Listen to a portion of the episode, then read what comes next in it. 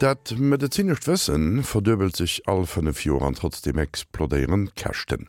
E leng an Europa gin haut 4 Milliarden Euro fir d Gesundheitswesen bezzult. De grösste du vun der Machen kächte fir Medikament auss, die bei de Patienten net immer net net nëmmen net wieke mé och nach massive Schuld urichten. Elower besteht Hoffnung, dat den Schlüsselung vum Genom Medizin vun der Zukunft no vier bringt. Der Bern von Zermühlen stel der méschen Deel vu Sänger Serie Iwer Medizin vun der Zukunft der Maschineraum vun Eisegenen emmol méi genau fir. Im Jahr 2000 war es endlich soweit. Die US-Forscher Craig Venter und Francis Collins hatten zum ersten Mal in der Geschichte der Medizin den Bauplan des Lebens entziffert. Im Labor gelang es ihnen, die unvorstellbare Zahl von drei Milliarden Basispaaren der menschlichen DNA zu entschlüsseln. Das erstmalige Vordringen in den Maschinenraum des menschlichen Genoms verschlang 13 Jahre Forschungsarbeit und kostete über drei Milliarden US-Dollars. Seitdem überschlagen sich die Erfolgsmeldungen auf dem Gebiet der Genomentschlüsselung.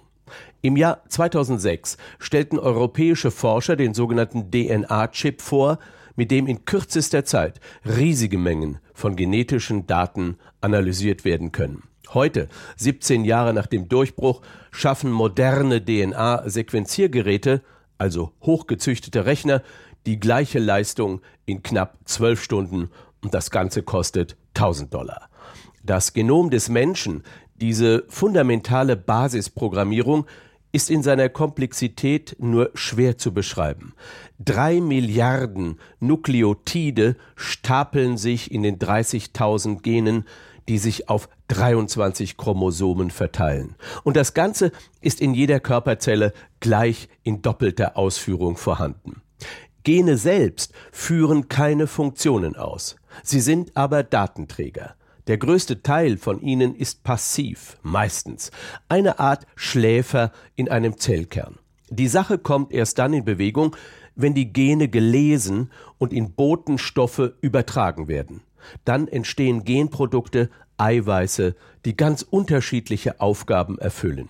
Bis es zu einem fertigen Menschen kommt, teilen sich die Zellen genau 1014 Mal. Dann ackern mindestens 100 Billionen Zellen und arbeiten in unserer Leber, dem Blut, dem Gehirn oder dem Herz.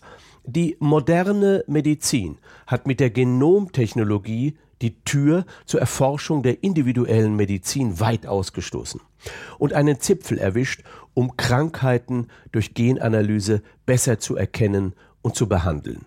Wie in der Kriminalserie im TV können Mediziner heute Tumorprofiling betreiben und in Einzelfällen Krebsformen wie einen Tumor genetisch charakterisieren und neue Krebsmittel einsetzen.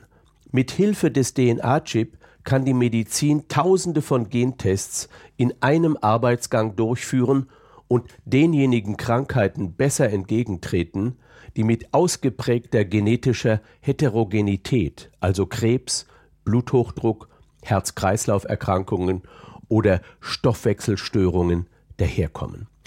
Und was an der Fruchtfliege Drosophila bereits gelungen ist, nämlich das sogenannte Altersgen auszuschalten und damit die Lebensspanne zu verdoppeln, hat den Traum von einem verlängerten Leben durch biomedizinische Methoden neu entfacht. Das Versprechen der Humangenetik ist deutlich, effektive Therapien zu etablieren, die die großen Volkskrankheiten bekämpfen. Die Medizin kann das Alter von Zellen und den Zelltyp feststellen und ob die Zelle krank oder gesund ist. In der medizinischen Theorie lassen sich Diabeteszellen wieder funktionstüchtig machen, Krebszellen schwächen und Gehirnzellen weniger stressanfällig manipulieren. Aber das Wissen um diese medizinischen Leistungen hat kaum Fachkreise oder Fachmedien verlassen. Nationen und ihre gesellschaftlichen Debatten sind tief gespalten. Befürworter und Gegner der Stammzellenforschung stehen sich feindlich gegenüber.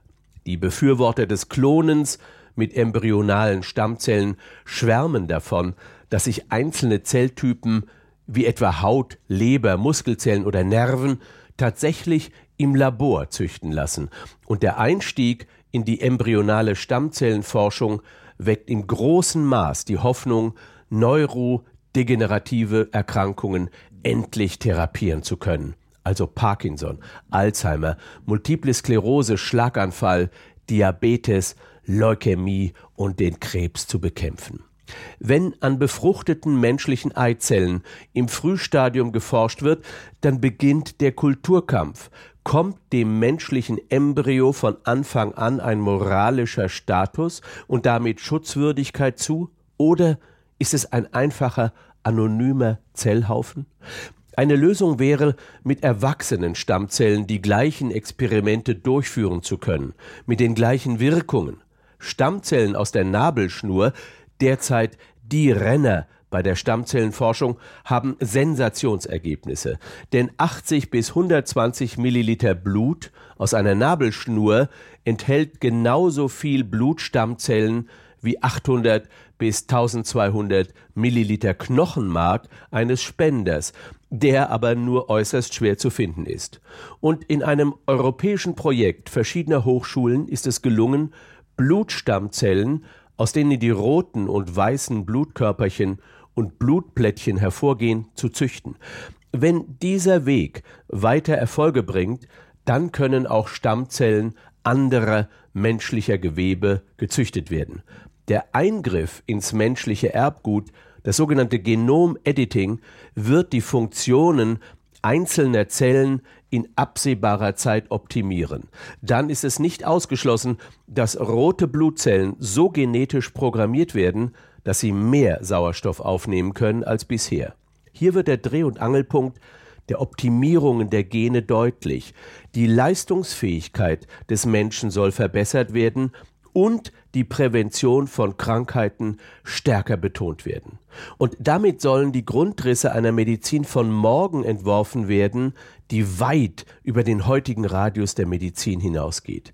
Damit wäre eine Personalisierung der Medizin möglich, die in Zukunft wie selbstverständlich davon ausgeht, dass jeder von uns sein eigenes Genom genau kennt. Ein neuer Markt entsteht und wo der eigenen DNA-Analyse wie zum Beispiel in der Schweiz oder Deutschland enge Grenzen gesetzt sind, da wird man sich an ausländische Unternehmen wenden.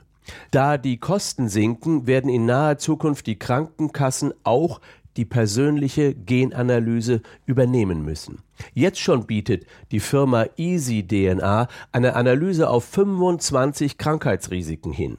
Darmkrebs, Alzheimer, Migräne und so weiter ab 230 Euro. Und Partnervermittlungen beginnen auf dem genetischen Profil der Kunden Angebote zu machen. Und wer wissen will, ob er von den Kelten, den Basken oder Germanen abstammt, kann das auch im Paket einer genetischen Herkunftsanalyse ab 199 Euro haben. Wenn wir in Zukunft unser persönliches Erbgut auf einem Chip mit uns tragen oder diese Informationen auf einer App unseres Smartphones sind, erhebt sich die Frage, wer alles Zugriff auf diese Daten hat. Versicherungen, die Bonusprogramme damit verknüpfen, Arbeitgeber, die Gehaltsstrukturen damit verbinden oder, wie im Falle des baltischen Staates Estland, der mit dem Projekt Estonian Genome Center an der Universität Tartu das ehrgeizige Ziel verfolgt, eine Biodatenbank der genetischen Daten aller 1,4 Millionen Einwohner Estlands aufzubauen.